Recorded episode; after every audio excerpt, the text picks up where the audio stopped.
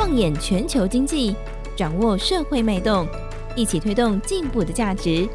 金周刊编辑室好好说，带你说出改变的台湾。各位听众朋友们，大家好，我是金周刊总编辑杨少华，欢迎收听这个礼拜的编辑室好好说这个节目啊。那今天我们要来介绍、要来谈的是金周刊第一千三百二十二期。我们的封面故事，封面故事的标题是《长荣帝国的爱与恨》。那今天跟我们聊的是我们的主编，我们负责这个题目的制作人刘玉清。雨清好，大家好。哎，长荣这几个兄弟，当然过去几年其实常常可以听到他们在经营权上的一些互相的一些纠纷啦、争夺啦。哈。那这一次今年的话，大概如果要说要有一个起点的话，可能是从这个二月二十五号。啊，那整个长荣集团有个重要控股公司长荣国际，那长荣国际本来是大哥张国华主导，那在这个二月十五号一个临时股东会上，没想到三个弟弟联手起来取得了主导权，那接下来动作就很多了，因为这这毕竟是一个重要的控股公司，那。影响到很多其他旗下的一些各个公司啊，那不止动作多，而且大家讲话看起来是越来越狠了，有 有嗑药了，有枪毙啦，有这个谁是谁的长辈啦，这种放话哦暗讽越来越多。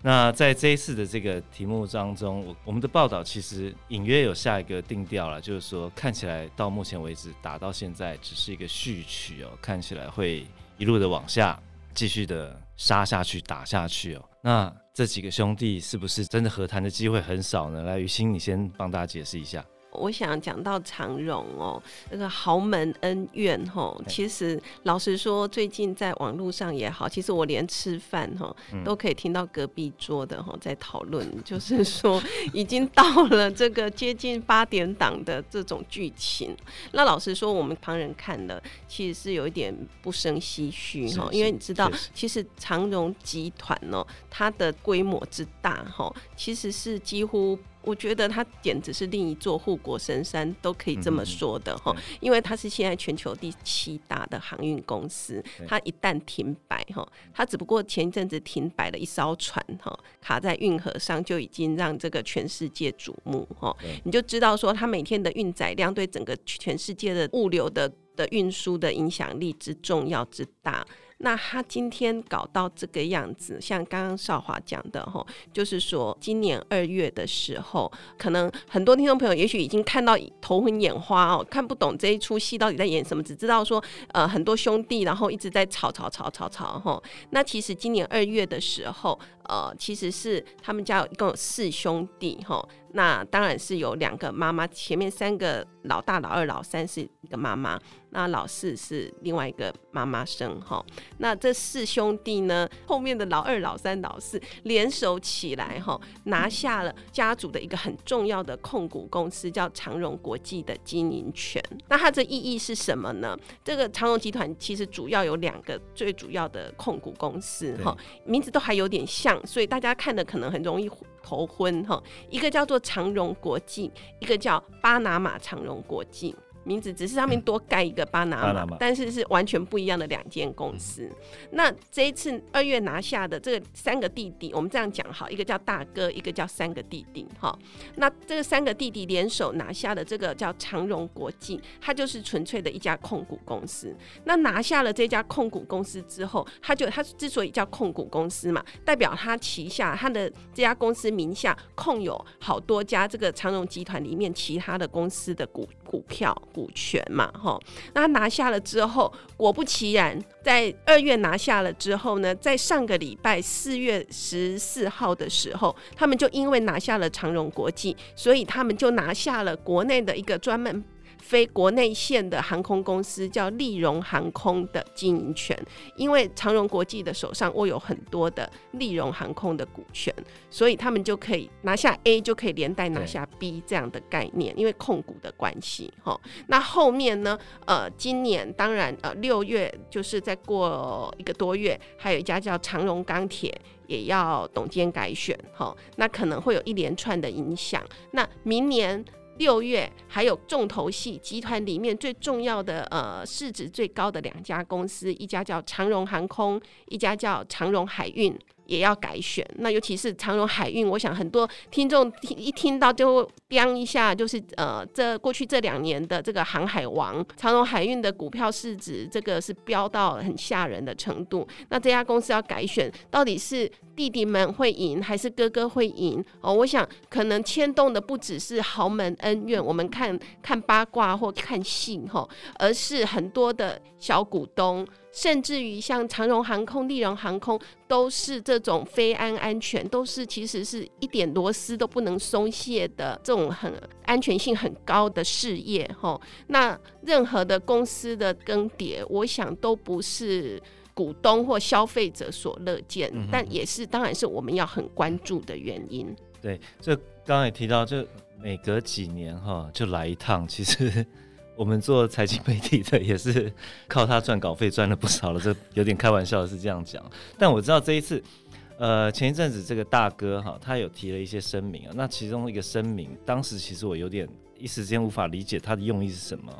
他是要化解这些事情啊，呃，要如果一劳永逸的话，可能要清算两家控股公司。那一个就刚刚我们讲到的是一个是长荣国际，一个是另外一个就是名字很像巴拿马长荣国际。那这一次我们于心也有采访一下相关的人士啊，哈，那比较深刻的谈到说，大哥这个清算这个概念到底怎么一回事？于心要不要谈这一块？好，呃，其实这个听起来有点复杂，我们先这样看看好了，就是。二月已经改选，被弟弟拿下了长荣国际，它比较单纯，它就是一家控股公司。那这另外这一家挂了一个叫巴拿马长荣国际的这家公司，哈，它当然就是真的涉及在巴拿马，哈。那我想，可能稍微对资本市场有一点了解的听众朋友，可能都会听过很多的台湾涉及在境外的海外公司，其实都是一些为了避税用的这种纸上公司。但是这一家巴拿马长荣国际不是哦，哈，它是一家货真价实，它名下有。拥有很多的码头、船、货柜这样子的资产非常雄厚的航运公司，嗯、等于说它除了是集团的控股之外，它也是真的货真价实的一家大型的航运公司。所以，当这个巴拿马长荣国际的这个重要性，当然就在这个集团里面就非常的高。嗯、哦，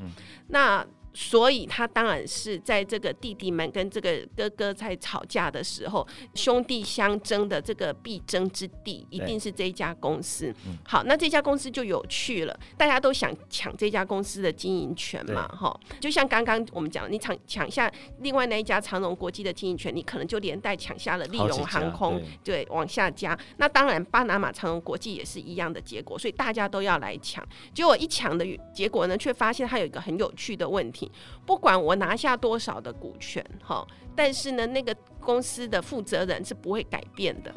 好，他永远都是挂哥哥的名字，就是张国华。那总经理就是长荣集团里面的这个财务顾命大臣，就是柯立青。哦，我想很多听众朋友可能都从很多的长荣的新闻里面一直看到这个名字柯立青，哈，那就是他们两个固守的这一家巴拿马长荣国际。不管这个呃股权，其实现在弟弟们可能已经拿下了巴拿马长荣国际的百分之六十。哦，那按理说，我们觉得你持股过。办你应该这家公司就是由你来主导，哎，可是这个这个经营权就是不会动哈。那后来我们就透过很多的文件哈，我们去爬书，才发现说，而且也跟长荣海运来查证哈，那才发现原来涉及在巴拿马的公司哈，它有一些特殊的法令环境，包括在这个巴拿马长荣国际里面，他们就设立了一个叫做永久总裁这样子的一个职务。嗯那当然，这跟台湾的公司法是不一样的。这个永久总裁一设立呢，就等于说你就可以一直坐这个位置做永久，就顾名思义是这个意思。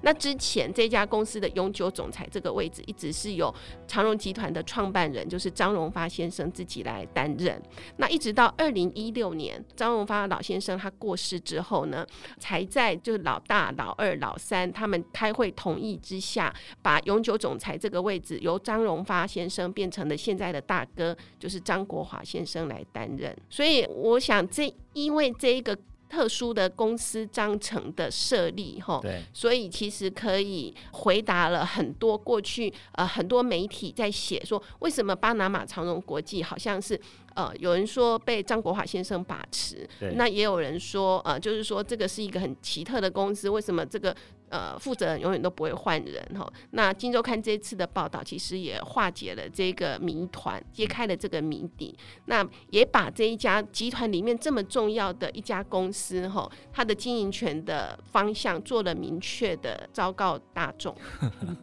对，因为这家公司之所以这么重要，它现在还是长荣海运的最大股东嘛。那我们刚才有说这个，如果说这一次弟弟派弟弟们真的有意思要一路往上攻的话，那巴拿马长虹国际是非得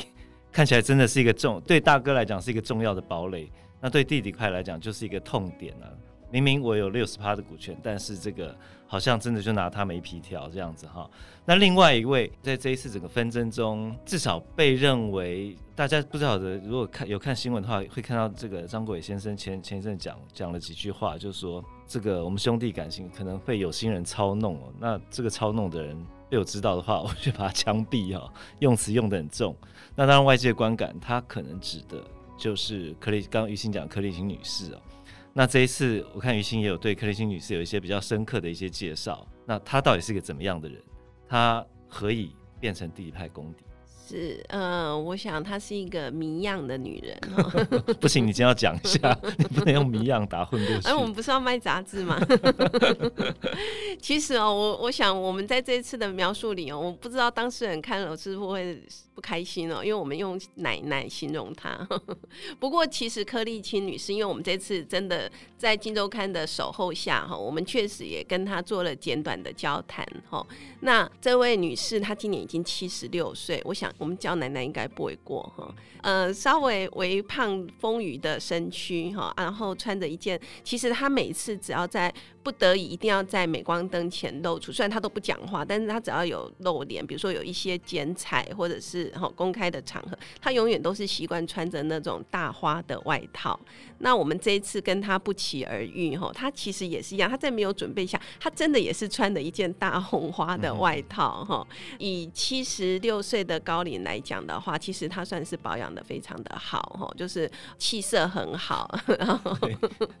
眼光炯炯有神。重要的是，我觉得他头脑非常的清楚，哈、哦。我们问他说最近的兄弟的纷争，那您怎么看哦？那他马上跟我说，现在还是有老板在，我伙计没有我伙计说话的份。啊、那分寸拿捏得宜。是是是哈。那所以我，我我想是一个头脑非常清楚的。那他跟我们强调，他在整个跟随张荣发先生，已经在长荣集团工作五十八年。哇哦，大家听清楚，是五十八年哦。我想很多人都还没有这个岁数哈。他说我这一辈子只跟一个老板，就是张荣发。我觉得在他的言谈虽然很简短，但是在他的言谈里哦，其实老实讲，我是可以感受到一个长者哈，他们对那种工作的敬业的程度，然后我觉得是可以体会的。那他跟着张荣发先生，从最早长荣集团其实才成立五十四年。他做了五十八年，所以前面有四年的时间，其实是张荣发先生跟其他人合资的航运公司。那四年，那时候他只是一个高中毕业。基隆女中毕业的小女生，真的是小女生，十八岁，所以她做了五十八年，她今年七十六岁哈，那就一路到长荣集团成立，然后一路跟着张荣发先生，然后一直在处理呃整个长荣集团的财务哈，哦、所以我觉得她的角色就有点类似红海集团的黄秋莲。账房是是是，那虽然学历不是像现在很多的哦留美或镀金的这种漂亮学历哈，可是呢就是这样一路一路从记账开始哈，然后。然后记到整个集团变成一个这么大的集团 哈，那每一次的这个长荣集团的募资，比如说到前两年，呃，长荣集团其实在大家不要看现在这两年，呃，整个航运股飙成这样，这个航海王的世界哈，其实在这个之前，其实航运业一直都是非常惨淡经营，甚至于到了资金接近枯竭哈的程度，其实你大家回头去看都可以翻得到这样子的历史哈。那他其实好几次都呃，就是带着忧虑的来找张国。国华先生说：“哎、欸，我们就是可能要增资，哦、那我们应该怎么做？”哈，对，前几年确实是常增资啊。是是是是，所以他其实一直在扮演这样的角色。那当然，在这个兄弟争产的过程中，他的角色也非常的敏感哦。因为其实我们也访问到了长荣集团的高层哦，嗯、他也也是给我们听说，柯丽青女士她一路以来在长荣集团扮演的角色，她用故人怨就是够狼玩哈台语呃来形容她。为什么是故人怨呢？因为她财务长的角色，所以他其实常常在挡人财路。那尤其是在过去几十年，可能台湾的这个整个公司治理或等等的这个环境没有那么成熟的时候，这个高层形容说，很多人想从张荣发先生身边挖钱。那这个财务长其实不管他是公的私的的财务长哦，他就必须阻绝掉这些。那当然就是一个挡人财路、会顾人怨的一个角色。所以当这个这一次的呃兄弟争产的时候，过去他可可能也跟这个弟弟方面哦有结下一些梁子，他又一直位高权重。比如说这一次的我们刚刚讨论到的两家控股公司长荣国际跟巴拿马长荣国际，他原本柯立青是担任长荣国际的董事长，嗯、巴拿马长荣国际的总经理。对，想想看他的位置有多重要，嗯、让张荣发先生可以把这两家最重要的控股公司，他居然不是完全交给他的儿子，而是交给这样的一位经理人。哦，来做这样子最重要的位置，所以其实，在这一波的吵架当中，弟弟有点希望他除之而后快。我觉得接近这样子，听起来像是这样的情绪，至少我们的观感是这样子。哎、欸，那于青，你这样访谈一下，我知道你访访问了一些内部的高层哦，看起来我觉得是弟弟派，当然现在步步紧逼，那哥哥派基本上是一个我的解读，他现在就是防守了哈。你觉得他现在心境怎么样？就你这样子整个访谈下来。我觉得，老实说，嗯、呃，我们还没有做这次一连串深度的采访之前，哈、嗯，我们外界总是看昌荣集团那么家大业大，哈，那身为张荣发先生的长子张国华，我想一定是这个王国里面的国王嘛，哈、嗯，毋庸置疑。但是我觉得越到后面呢，我越来越觉得他是一个孤独的王者，就是说，呃，他曾经跟他的朋友这样形容，我听了其实是心有戚戚焉。嗯、他说。我跟我父亲的关系就是君臣啊，就是说我们一般的寻常百姓家里的父子亲情，到了这个豪门深院里面变成了君臣。我觉得这是一种悲哀，还是 我们可能无法体会了。对对对，然后他他在揣测他。呃，好几次他跟他朋友提到，他好几次他的父亲在的时候要升迁他的职务是升迁哦，吼，嗯嗯、但是呢，他却毅然决然的隔天就递辞呈，嗯、哦，因为这个当儿子的太了解父亲，知道这个升迁的背后，父亲的心思不尽然是肯定他，嗯、而是有不一样的其他的思维哦，对。哦，我觉得那种无奈啊，对，那种情绪跟那种已经不是一般的。嗯、呃，我们真的，我们寻常的父子亲情的那种关系哦。对那我觉得，尤其在他张荣发先生过世之后，这其实他二零一六年过世嘛，哈，过世到现在已经六年的时间，六年的时间，这四兄弟哈，这上演了多少次争夺的戏嘛哈？从上一次前面三位哥哥把小弟弟赶出这个，因为遗产分配的关系把弟弟赶出去，到这一次后面的三位弟弟又联手过来，把要把哥哥拉下来。哦，那其实据我知道哈，嗯、因为我们以前都跑过长荣，对其实长荣大楼里面到现在哈，虽然是张国华目前是掌握主导哈，可是他的办公室的隔壁哈，其实就是他的两个弟弟的办公室，哦、是是而且还做的一模一样大哦。好，就是说张国华先生自己的办公室有多大，两位弟弟的办公室就有多大，而且。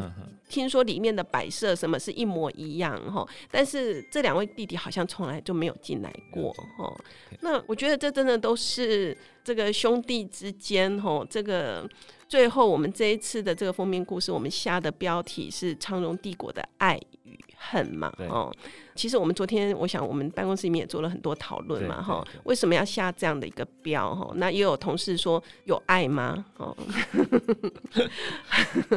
那我觉得这个标题也许是给所有的读者在看完这次《金周刊》的报道之后，也可以回头想一想，哦。那我觉得也是给所有的中小企业老板，哈，这一次的这就是说你的。公司的接班哈，是一件非常非常重要的事。它不只是呃你事前安排的这个股权的这个梳理哈，或者是你的遗产的规划哈。